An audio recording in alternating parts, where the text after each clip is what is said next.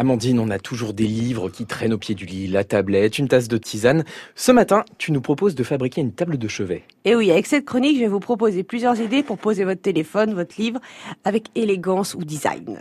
Pour commencer, alors, on va prendre une solution qu'on fixe au mur. Donc c'est la solution suspendue. Pratique pour le nettoyage, un côté un peu plus léger aussi si votre chambre est petite. Donc en fait, on va se servir de tiroirs. Alors vous allez dire, qu'est-ce qu'il va faire avec un tiroir? Soit c'est des vieux tiroirs euh, d'un ancien meuble, donc ça va être un côté un peu plus chine, un peu plus vintage, ou alors des, tiroirs euh, très modernes qu'on va trouver dans le commerce, même que ce soit Ikea ou dans, dans une autre grande mmh. distribution. Et euh, on va à la limite peindre la façade pour donner un petit côté sympa et puis être harmonieux avec sa chambre. Et on va tout simplement visser le fond du tiroir sur le mur.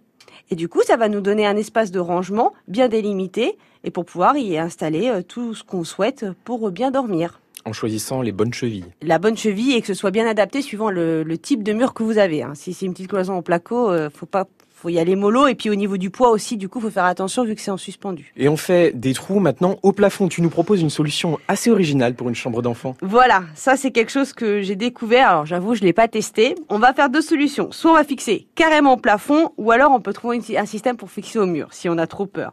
Donc en fait avec une simple planche de bois, alors soit une planche qu'on achète ou avec euh, des morceaux de palette hein, comme c'est très à la mode actuellement, on va faire deux trous de chaque côté de la planche et on va y insérer une corde de chaque côté.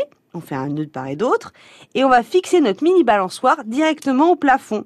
Ou donc du coup, si on veut éviter de s'attaquer au plafond pour le refaire plus tard, eh ben on met une équerre de chaque côté au mur, donc euh, plutôt en bois pour garder le même esprit. Et du coup, ça fait un côté assez rigolo. Vous aurez chacun de votre côté une petite balançoire à livre.